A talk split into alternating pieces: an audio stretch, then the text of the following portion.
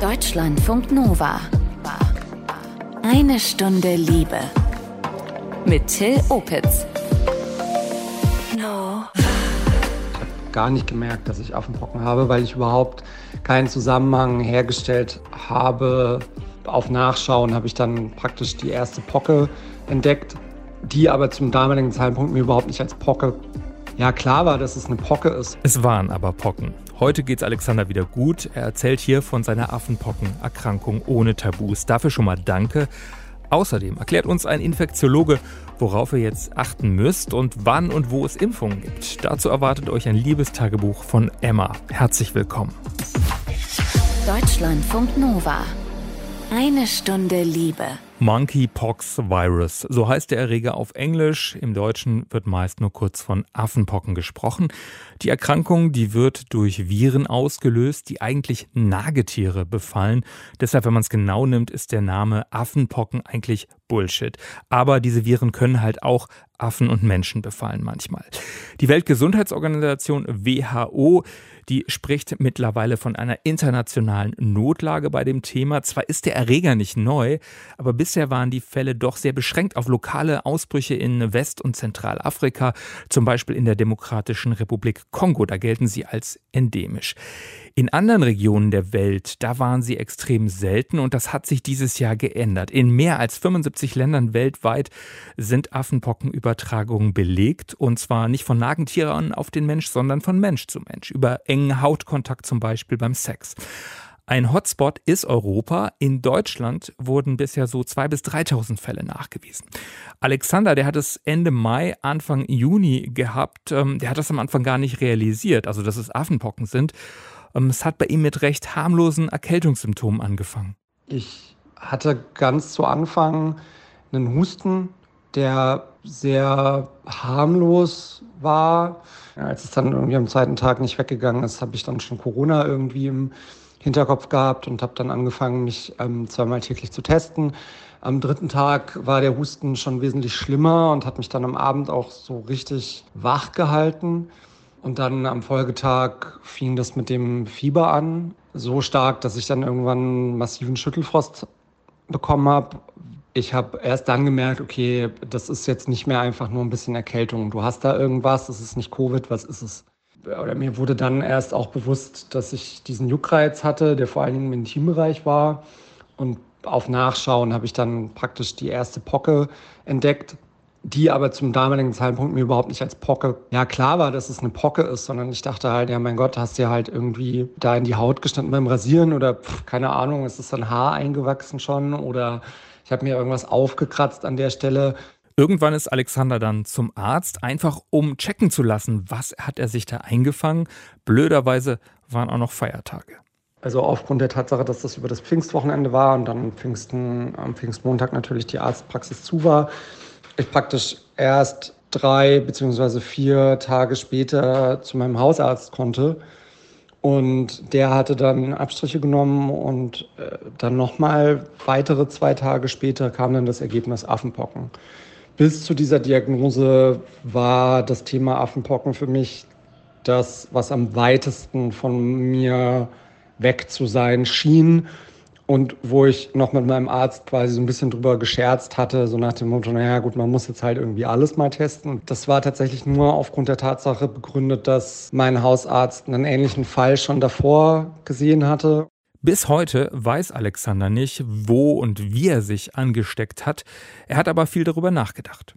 Es gibt keine definitive, klare Ansage, okay, an dieser Person habe ich mich angesteckt. Oder da ich auf diesem oder jenem Event war, war ich umgeben von Menschen, die selbst krank waren. Es gibt praktisch keinen Nachweis in meinem, in meinem Freundeskreis und auch nicht in meinem sexuellen Netzwerk. Ich hatte in der Zeit, also in dem, im, im Monat, also im Mai, hatte ich genau zweimal mit anderen Männern Sex. Beide sind bis zum jetzigen Zeitpunkt gesund, beziehungsweise Eben im Zweifelsfall waren sie asymptomatisch, weshalb das halt so ein bisschen schwierig zu sagen ist, woher die ganze Nummer jetzt eigentlich herkam. Ich habe dazu zwar selber eine Theorie entwickelt, das ist aber sehr schwierig über die tatsächlich faktisch zu sprechen. Insofern, als dass ich einfach keine Beweise habe. Meine Theorie war, dass ich mir das im Fitnessstudio geholt habe, was insofern mit dem gängigen Narrativ gerade bricht, weil ja immer der Sex irgendwie äh, in den Vordergrund gezerrt wird. Faktisch hält sich ja aber das Virus sehr lange auch auf Oberflächen. Ist es für mich eine Möglichkeit, die ich zumindest in Betracht ziehen muss. Also Alexander weiß bis heute nicht, wo und wie er sich infiziert hat und Leute jetzt deshalb nicht panisch werden, bitte im Fitnessstudio oder so. Das ist erstmal eine These. Alexander, der musste nach seiner Diagnose in Quarantäne zu Hause für drei Wochen. Inzwischen hat er die Affenpocken komplett hinter sich. Ich gelte mittlerweile als genesen, offiziell. Die Pocken sind alle verschwunden. Es waren bei mir ja nicht sonderlich viele. Es sind auch keine Narben geblieben.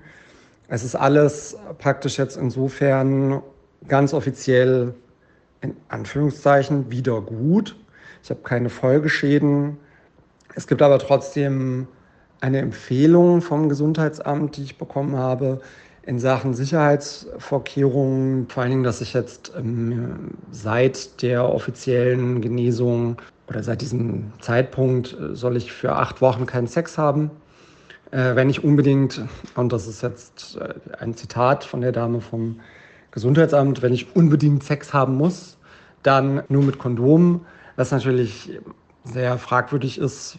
Also alles daran empfinde ich als sehr fragwürdig um ehrlich zu sein, weil ich weder mir erklären kann, woher diese acht Wochen kommen, noch wie sie sich wirklich faktisch erklären lassen, wenn ich offiziell als Genesener gelte. Hm. Ansonsten gibt es keine Sicherheitsvorkehrungen, die ich weiter beachten soll. Dankeschön an Alexander fürs Teilen dieser Erfahrungen.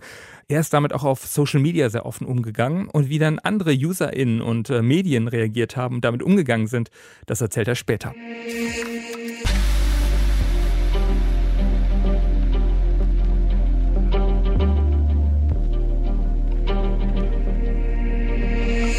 Er ist Arzt und Infektiologe, Tim Kümmerle aus Köln. In der Hausarztpraxis, wo er arbeitet, da werden momentan täglich Affenpocken diagnostiziert. Ich habe Tim Kümmerle gefragt, wann das Thema bei ihm in der Praxis aufgetaucht ist. Ähm, die ersten Fälle waren ja Anfang Mai. Das war zunächst eigentlich erst im europäischen Ausland, dann kamen die aber relativ schnell hier nach Köln. Ich glaube, hier bei uns in der Praxis hatten wir die ersten Fälle Mitte Mai und momentan sehen wir tatsächlich so irgendwas zwischen 5 und 15 Fälle am Tag. Kommen die Leute dann mit dem Verdacht auf Affenpocken zu euch oder wegen erstmal anderer Beschwerden, Vermutungen? So ein bisschen beides. Also viele Leute, ähm, gerade so Hauptbetroffenengruppe MSM, also Männer, die Sex mit äh, Männern haben, die kennen das Thema schon, die haben oft auch schon den Verdacht und sagen, Mensch, da könnte was sein. Das sieht so ein bisschen aus wie das, was man gerade irgendwie in den, in den Internetforen äh, beschrieben sieht. Äh, manchmal ist aber auch so, dass die Leute kommen und haben einfach Enddarmschmerzen zum Beispiel oder sagen, hier ist was Komisches auf meiner Haut und man selbst kommt dann erst auf die Idee, dass es die Affenpocken sein könnten. Gibt es klassische Symptome bei Affenpocken, die mich vielleicht alarmieren sollten? Ja, es gibt so einen ziemlich klassischen Verlauf. Also wenn man sich ansteckt, dann dauert es immer ein paar Tage, bis man Symptome entwickelt. Das sind irgendwas zwischen 5 und 15 Tagen, soweit wir das wissen. Das ist ja alles noch sehr neu. Also nach 5 bis 15 Tagen entwickeln die meisten Leute sowas wie leichtes Fieber, Nachtschweiß, häufig Lymphknotenschwellungen, ähm, fühlen sich so ein bisschen krank und dann dauert es meistens noch ein paar Tage länger und dann kriegen sie Hauterscheinungen. Das sind also diese kleinen Pocken auf der Haut, manchmal auch auf den Schleimhäuten. Und das sind auch die unangenehmen, das sind oft die Patienten, deswegen kommen die oft zu uns, dass sie sagen, ich habe da eine Stelle im Enddarm, die tut total weh oder in der Harnröhre, die tut total weh oder im Mundbereich, ne, so schmerzhafte offene Stellen. Und wenn man dann Abstriche macht, findet man halt entsprechend die Viren. Wie könnt ihr diese Affenpocken nachweisen? Gibt es dafür einen Test oder erkennt ihr das ähm, visuell quasi anhand der Hautveränderungen? Äh, manchmal sieht man es wirklich eindeutig. Ähm, was wir aber immer machen, ist ein Abstrich. Das heißt, wir gucken ähm, mit so einer Labormethode, man kennt das aus dem Covid- oder Corona-Bereich, eine PCR, guckt, ist das Virus da und da gibt es so einen Labortest, der mittlerweile innerhalb von 24 Stunden die Antwort liefert. Wie gefährlich oder wie schlimm sind diese Affenpocken? Also was seht ihr da in der Praxis für Verläufe? Ähm, viele haben relativ leichte Verläufe. Das heißt, die haben einzelne Pocken. Äh, die können, wie gesagt, manchmal fies wehtun, auch wenn es nur eine ist. Aber das ist jetzt nicht so, dass das jetzt entstellend wäre oder die Leute übersät wären von den Dingern, sondern, wie gesagt, einzelne Pocken. Diese Fiebersache, die ist oft sehr unangenehm. Also die Leute berichten schon, dass sie da eine Woche oft leiden und sich richtig krank fühlen. Also diese erste Krankheitsphase quasi. Ähm, wir haben manche Patienten, gerade die, die ähm, immungeschwächt sind, also zum Beispiel nicht gut behandelte HIV-Infektion haben, ähm, wo also die Viruslast nicht unter der Nachweisgrenze ist zum Beispiel. Da haben wir manche Fälle, die wirklich ähm, viele Pocken haben, viele schmerzhafte Pocken haben, ne? Ähm, teilweise im Gesichtsbereich, was natürlich äh, total unangenehm sein kann. Und da dauert es oft auch sehr lange, bis die abheilen. Wie könnt ihr helfen? Gibt es, ähm, wenn der Verlauf schwerer ist, gibt es da Medikamente? Es gibt ein Medikament, was zugelassen ist, was offenbar auch effektiv ist, aber das ist fast nicht erhältlich. Es gibt in Deutschland nur einzelne Dosen, die verfügbar sind. Die werden zentral verteilt über eine Uniklinik. Wenn man jetzt einen wirklichen Notfall hat, also jemand, der sagt, ich habe äh, zum Beispiel, was wir einmal gesehen haben, ist so eine Pocke, die einfach immer weiter gewachsen ist quasi, also die sich so richtig wie ein Geschwür immer weiter ins Gewebe gefressen hat. Und das war an, einem sehr an einer sehr unangenehmen Stelle. Da mussten wir das Medikament besorgen lassen über die Uniklinik. Aber das ist für die breite Masse weder erhältlich noch erforderlich, weil es eigentlich äh, letztlich nach zwei Wochen dann auch gut ausheilt. Also insgesamt eher leichte Verläufe. Stimmt es auch, dass in Deutschland, zumindest stand bisher, niemand an Affenpocken gestorben ist? Ja, meines Wissens nach ist das so, dass das ähm, immer noch so ist, dass es keinen Todesfall gab, ja. Mhm. Gerade so mit Blick auf die Prävention, wenn man sich schützen will, wollen natürlich jetzt viele wissen, wie ist der genaue, der konkrete Übertragungsweg? Was äh, ist da bekannt? Also auf jeden Fall über sehr engen körperlichen Kontakt. Sexuelle Kontakte waren in fast allen Fällen ähm, so in der Geschichte vorhanden, dass Leute gesagt haben, ja, da gab es einen entsprechenden Risikokontakt, der zeitlich genau dahin passt, wo die Übertragung stattgefunden haben muss. Ähm, es gab auch sehr wenige Fälle, ich glaube eigentlich gar nicht in Deutschland, sondern im Ausland, wo so in Haushalt, im Haushaltsbereich äh, Übertragungen stattgefunden haben. Das waren aber dann sehr enge Kontakte, so, wo wirklich äh, ne, gemeinsame Benutzung von Klamotten, von Handtüchern, von äh, äh, Artikeln im Bad und so weiter. Das ist denkbar, dass darüber Übertragungen stattfinden. Aber man muss sagen, die initiale Angst, also die am Anfang vorhandene Angst, dass es auch so über Tröpfcheninfektionen Übertragungen gibt, das hat sich nicht bewahrheitet. Das sind wirklich enge Haut-Haut-Kontakte, letztlich eigentlich der Sex. Also wirklich enge Kontakte sind nötig. Ähm, beim Vaginal-, Oral-, Analsex, da kommen ja Schleimhäute miteinander in Kontakt. Sind also diese Schleimhäute der Weg, wie die Affenpockenviren in den Körper kommen? Wahrscheinlich, aber es ist auch denkbar, dass die Pocken äh, über Haut, man hat ja oft so kleine Hautläsionen, man kratzt sich mal, das reicht dann vielleicht als Eintrittspforte.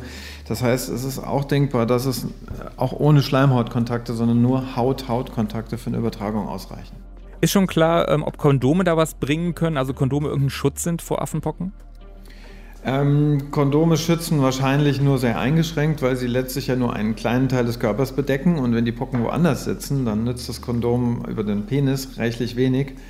Wenn man jetzt in dem Bereich Probleme hätte, also zum Beispiel jemand im Enddarmbereich Pocken hat, dann kann es sein, wenn ich jetzt als aktiver Partner ein Kondom nehme, dass dann natürlich die Übertragung geringer ist, aber es ist kein zuverlässiger Schutz vor Affenpocken.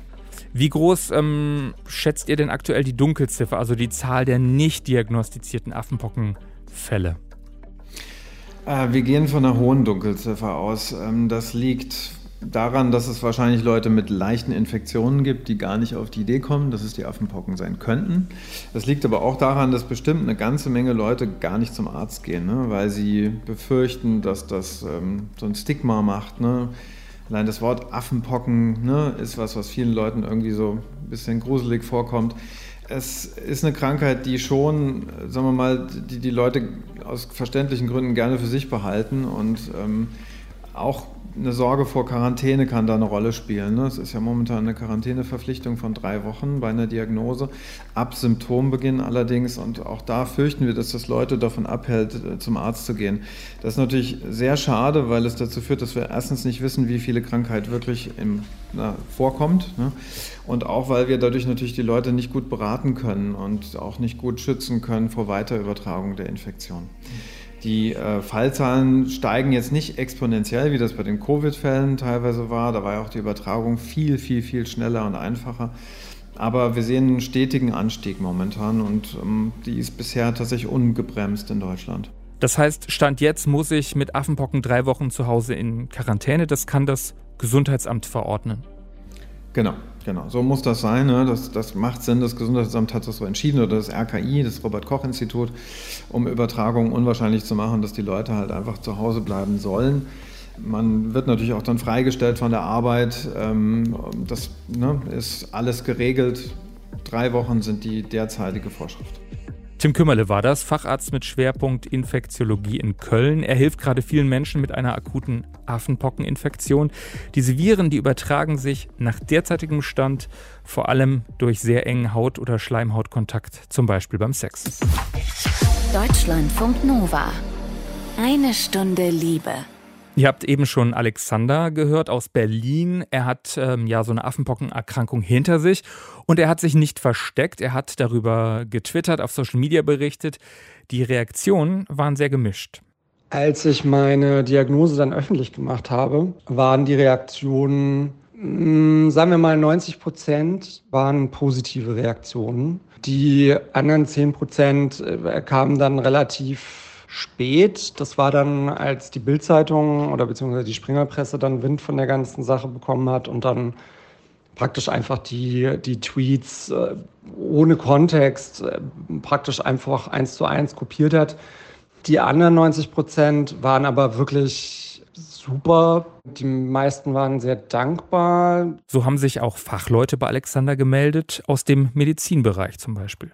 Also ich habe Nachrichten von Dermatologinnen bekommen aus der Schweiz und aus Österreich, die irgendwie super happy waren, dass ich überhaupt darüber rede, dass es ihnen helfen würde, irgendwie den Verlauf besser zu verstehen und auch die Beschreibungen hätten ihnen geholfen, um einschätzen zu können, wie die Pocken im Zweifelsfall aussehen können.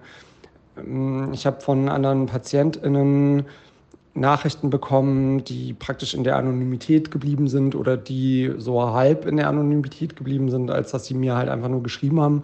Aber sie selber sind nicht in die Öffentlichkeit gegangen, die mir so ihr Leid geklagt haben, die auch versucht haben, Vergleiche zu finden, dann auch immer wieder in Relation zu ihrem Verlauf und den Symptomen.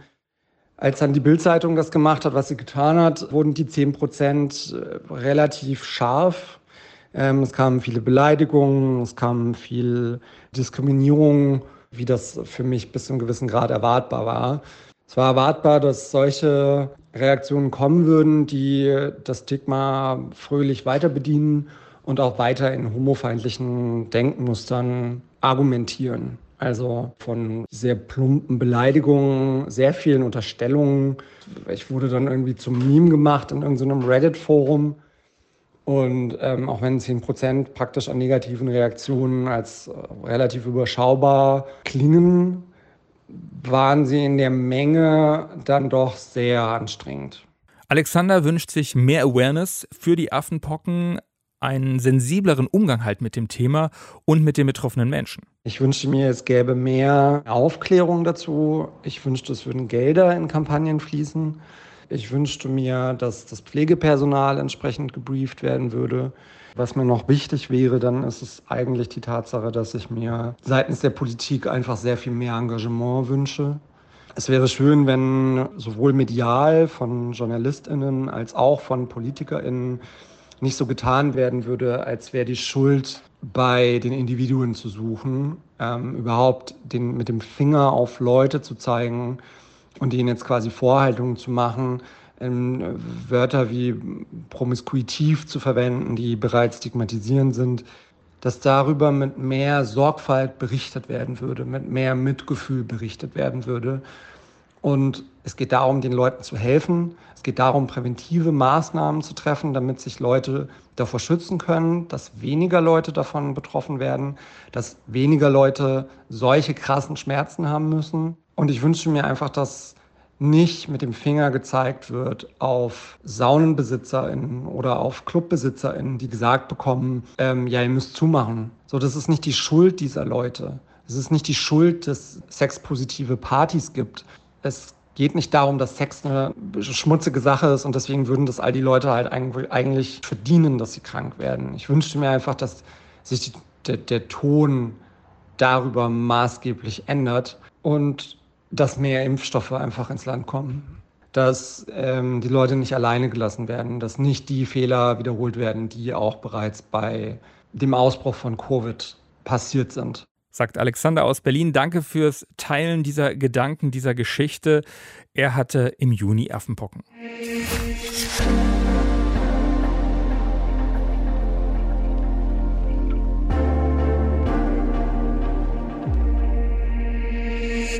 Bisher sind vor allem Männer, die Sex mit Männern haben, betroffen. Es ist wichtig, das aus- und anzusprechen für die Prävention oder ist das egal oder sorgt das sogar für Diskriminierung? Das habe ich den Kölner Arzt Tim Kümmerle gefragt. Droht da eine Stigmatisierung, Diskriminierung zum Beispiel von Schwulen oder Bisexuellen? Ja, es ist schon eine relevante Gefahr. Letztlich sind nahezu alle Fälle bisher aus dem MSM-Bereich, ne? also Männer, die Sex mit Männern haben. Ähm, das liegt natürlich auch daran, dass da tatsächlich viele Kontakte stattfinden. Äh, liegt aber auch daran, dass halt einfach die Krankheit initial in dieser Gruppe vorhanden war und sich natürlich dann naturgemäß auch innerhalb der Gruppe erstmal verbreitet. Ähm, letztlich gibt es keinen Unterschied, was das Risiko angeht, ähm, welche Art von Sex ich habe. Ne? Die Übertragungswahrscheinlichkeit für Affenpocken, wenn ich Kontakt habe, ob das ein heterosexueller Kontakt ist oder ein schwuler Sexkontakt, ist natürlich gleich hoch. Das Virus macht ja keinen Unterschied.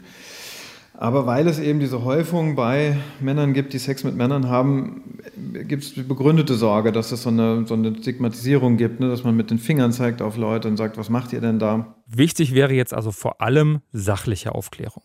Ja, das passiert schon. Und das finde ich eigentlich auch sehr beeindruckend, wie schnell da die AIDS-Hilfen zum Beispiel, äh, wie schnell auch zum Beispiel sowas wie schwule Saunabetriebe Informationen aushängen, ne, Plakate aufhängen. Ähm, die Homepages von den AIDS-Hilfen sind voller Informationen, wo man genau nachlesen kann, wie sind die Übertragungswege, wie sind die Symptome, wie kann ich mich schützen. Das heißt, das ist eine extrem gute und schnelle und sehr professionelle Reaktion der Community geworden letztlich ist das Problem momentan vor allen Dingen eher so, ne, die, die allgemeine Presse, die da so ein bisschen mit dem Finger zeigen, äh, Probleme macht. Und das ist natürlich äh, überhaupt nicht hilfreich, ne, das jetzt irgendwie als, also als sexuelle, äh, sagen wir mal, so eine Zielgruppe, eine sexuelle Risikogruppe dadurch irgendwie zu diskriminieren. Und um das nochmal klar festzuhalten, das Virus, das schaut nicht nach Geschlecht oder sexueller Orientierung. Es gibt inzwischen auch vereinzelt Frauen, die Affenpocken haben. Genau, ja.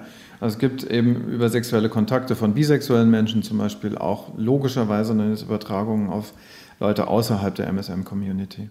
Wenn ich jetzt ein sexuell aktiver Mensch bin, worauf sollte ich in dieser Zeit achten bei Dates, bei mir am Körper? Also ich finde, man sollte vor allen Dingen selbst darauf achten, wenn man selbst Symptome hat, die einem komisch vorkommen. Ne? Das sind die Hautläsionen, die man sonst nicht kennt, ein Pickel, der ungewöhnlich rot und schmerzhaft ist Schleimhautstellen, die wehtun und nicht von alleine weggehen, dann würde ich zum Arzt gehen und das abklären lassen, weil nur so kann sichergestellt werden, die Diagnose wird gestellt und man kann dann dafür sorgen, dass man niemanden anderen ansteckt. Natürlich kann man auch, wenn man selbst datet, gucken, mit wem man sich da datet und wie derjenige aussieht. Das ist auch logisch irgendwie, dass das auf der Hand liegt. Ähm, es gibt auch Leute, die sagen, man kann sich ein bisschen zurückhalten für die nächsten Wochen, wo die vielen Fälle auftreten. Letztlich, das muss jeder selbst gucken, ne, wie er damit umgeht. Es ist klar, dass ich in einem Darkroom, wo ich gar nichts sehe, weniger darauf achten kann, wie es um die Gesundheit meines Gegenübers bestellt ist, als wenn ich jetzt einzelne Leute treffe. Und klar ist natürlich, dass mit jedem Sexkontakt ein gewisses Risiko momentan einfach einhergeht. Das muss man sich klar machen. Ähm, aber das Wichtigste ist, glaube ich, wirklich die Verantwortung der Betroffenen. Ne? Dass, wenn ich sage, da ist irgendwas mit mir, was ich nicht kenne, was mir komisch vorgeht, gehen Sie zum Arzt, lassen Sie das abklären. Okay, keine Angst vom Doc, aber äh, um es nochmal konkret zu machen, wann ich zur Ärztin, zum Arzt, zum Check gehen sollte, gibt es irgendwas, woran ich diese Affenpocken, diese Hautveränderung an mir erkennen kann konkret? Also im Internet gibt es wirklich reichlich Bilder, ähm, da kann man schon mal vergleichen. Ähm, Im Großen und Ganzen ist es nicht ganz so einfach, weil die Pickel können zum Teil aussehen wie der ganz klassische Akne-Pickel, am Anfang zumindest. Ähm, es ist so die Häufung, die so ein bisschen auffällig ist und die sind schon, sagen wir mal, die, die klassische Affenpocke sieht schon etwas anders aus, die ist größer, ähm, die hat eine größere Rötung drumherum und was halt vor allen Dingen immer auffällig ist, wenn ich Hautveränderungen habe und habe oder hatte Fieber, Nachtschweiß, Lymphknotenschwellung, dann muss ich total aufmerksam sein. Also diese allgemeinen Symptome dabei. Anders als bei Covid am Anfang gibt es ja schon einen Impfstoff gegen Pocken bzw. Affenpocken. Wie sieht diese Impfung aus?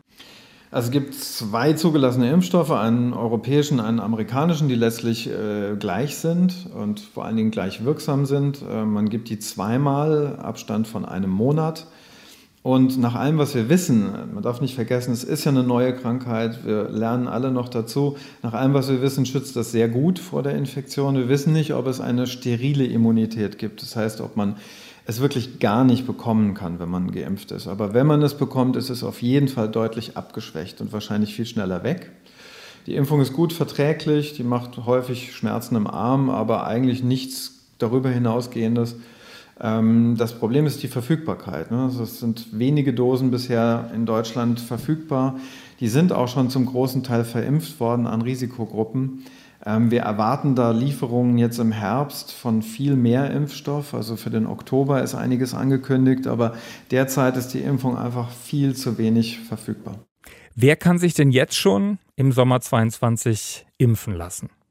Also im Wesentlichen hat man das jetzt momentan auf zwei Gruppen beschränkt, weil eben so wenig Impfstoff da ist. Das eine ist, das sind Kontaktpersonen von gesicherten Fällen. Das heißt, irgendjemand hat definitiv die Appenpocken und hat gesagt, Mensch, mit dieser einen Person hatte ich einen Sexkontakt während der Zeit, wo ich ansteckend war. Und diese Person, die kann sich dann melden und kann die Impfung bekommen. Da muss man dann selbst schauen, wo in der eigenen Stadt bekommt man diese Impfung. Das kann das Gesundheitsamt sein, das sind manchmal die Unikliniksambulanzen, das können aber auch infektiologische Praxen wie unsere sein, die Impfstoff für solche Fälle vorhalten.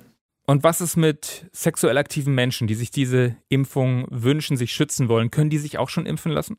Ja, das ist so die zweite Gruppe, für die die Impfung empfohlen wird. Ne? Das sind Leute mit häufigen Risikokontakten. Das wird jetzt nicht genauer definiert, aber ne, die Aussage ist, Männer, die Sex mit Männern haben und häufige Risikokontakte haben. Die können die Impfung auch theoretisch bekommen.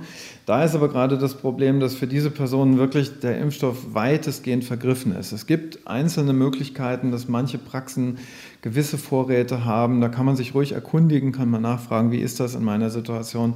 Ich hatte sexuell übertragbare Erkrankungen in der Vergangenheit. Ne? Es gibt ein Risikoverhalten, ich weiß, ich äh, könnte das bekommen und dann kann man nachfragen, gibt es eine Möglichkeit. Aber äh, da ist momentan wirklich das Problem, die, die fehlende Verfügbarkeit. Wir hatten zum Beispiel ne, für ganz Nordrhein-Westfalen 7000 Impfdosen. Und wir haben mal so nachgezählt, allein in unserer Praxis wären über 1000 Personen, ne, die bei uns in Behandlung sind, die letztlich eigentlich diese Kriterien erfüllen, also die die Impfung kriegen sollten.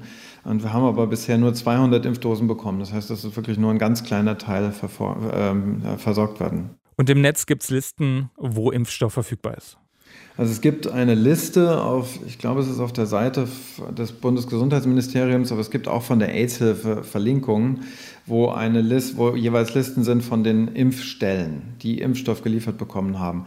Aber das ist natürlich so, dass das eben sein kann, dass, die, dass der Impfstoff schon wieder weg ist. Ne? Aber da kann man nachfragen. Wie schätzt du das ein? Werden die Affenpocken bald wieder verschwinden oder bleiben die vielleicht sogar? Also werden sie wie andere sexuelle Infektionen ähm, zum Leben dazugehören, so wie Chlamydien oder, oder Syphilis? Also mein Gefühl ist, dass es uns noch auf jeden Fall ein paar Monate beschäftigen wird. Wahrscheinlich keine gigantisch hohen Fallzahlen, aber äh, doch so als stetiges Hintergrundrauschen und stetige Bedrohlichkeit. Es hängt wirklich alles davon ab, wenn wir ganz viel Impfstoff im Herbst bekommen und alle, die es brauchen, dann auch kommen und lassen sich impfen, wird das schnell einen Einfluss haben man kann ja die Leute gut identifizieren, die so ne, möglicherweise es auch weiter verbreiten können. Wenn das klappt, dann wird das wahrscheinlich deutlich sich zumindest reduzieren. Und es sieht aber gut aus. Ne? Die Impfungen sind eigentlich zugesichert, die, die 100.000 oder 200.000 Dosen im Oktober. Das heißt, ich glaube, spätestens nach dem nächsten Winter ist das viel, viel weniger Thema als jetzt. Eine Stunde Liebe. Im Juni war der Pride-Monat. Es gab viele CSDs. Es wurde viel gefeiert. Wie ist das jetzt eigentlich in der queeren Szene, zum Beispiel in Berlin? Kriegt man da viel mit von dem Affenpockenausbruch? Gibt es da vielleicht Ängste jetzt vor Ansteckung, vor Stigmatisierung? Daten schwule und bisexuelle Männer anders? Benny und Aaron, die haben uns dazu ein paar Sprachnachrichten geschickt und ihre Gedanken geteilt. Bitteschön. Also es ist so, dass in meinem Bekanntenkreis gerade zwei Personen, die Affenpocken haben und zu Hause sitzen. Also die ähm, haben eben so Pickelchen, Bläschen an den Händen, an den Füßen, Beinen, Kniekehle, ähm, im Gesicht auch. Einer der beiden, der hat da wahrscheinlich ein bisschen schlimmeren Verlauf. Der hat auch Schmerzen, ähm, sogar sehr starke Schmerzen. I have very close friends who have monkeypox or is associated with somebody that has it. Ich würde schon sagen, dass dieses Infektionsgeschehen da im Moment Einfluss auf mein Dating-Leben nimmt, solange es dann nicht irgendwie eine andere Möglichkeit gibt, mich davor zu schützen. Also weil ich eben auch noch nicht an so eine Impfung da irgendwie komme oder so, nehme ich mich da echt jetzt mal ein bisschen zurück. He got monkeypox on his butthole and he's in excruciating pain right now is on his feet and his hands and his face also, but mainly on his butthole. Da gibt es ja jetzt so diesen Vorwurf, dass äh, die Presse da mit reißerischen Schlagzeilen eben äh, stigmatisierend gegenüber von Schwulen handelt oder Männer, die Sex mit Männern haben. Und ich äh, finde das eigentlich nicht. Vielleicht bin ich da aber auch in der falschen Bubble. Ich habe jedenfalls nie reißerische Schlagzeilen gelesen wie die Schwulenseuche. Also ich lese da immer nur, dass es eben vor allem Schwule betrifft oder Männer, die Sex mit Männern haben, betrifft. Ich finde das nicht stigmatisierend. Ich finde es äh, eigentlich sogar ganz richtig. Also das hat man doch auch äh, im Bereich der HIV-Prävention hat man doch mittlerweile die Erkenntnis, dass eben genau so eine zielgruppenspezifische Prävention ganz erfolgreich ist. I don't have enough dates. I don't go out on dates and meet up with guys online and stuff anymore, so I'm not worried about trying to get a vaccine. Ja, großes Hoffen auf die Impfung gegen Affenpocken. Danke für diese Gedanken an Aaron und Benny aus Berlin. Spätestens im Herbst soll ja deutlich mehr Impfstoff da sein. Und wenn ihr euch dafür interessiert, äh, für diese Affenpocken-Schutzimpfung, wir haben euch da ein paar Sachen verlinkt unter eine Stunde Liebe auf deutschlandfunknova.de. Zeit fürs Liebestagebuch. Emma, die hatte euch ja letzte Woche schon von einem Date erzählt und dass es die beiden eigentlich sehr langsam angehen wollten. Eigentlich. Nach einem äh, Gewitterschauer sind die beiden in Emmas Wohnung gelandet. Ja, haben sich ein bisschen erkundigt, umarmt und erstmal gekuschelt. Das war richtig schön, bis wir dann irgendwann halt dann angefangen haben, uns zu küssen. Und es war ein sehr schöner Moment. Hm, leider war das Küssen nicht so gut. Und ich habe es dann aber relativ schnell angesprochen und habe gesagt, so, hm, du, ich äh, habe so das Empfinden, dass wir beim Küssen nicht so ganz so einen schönen Flow haben.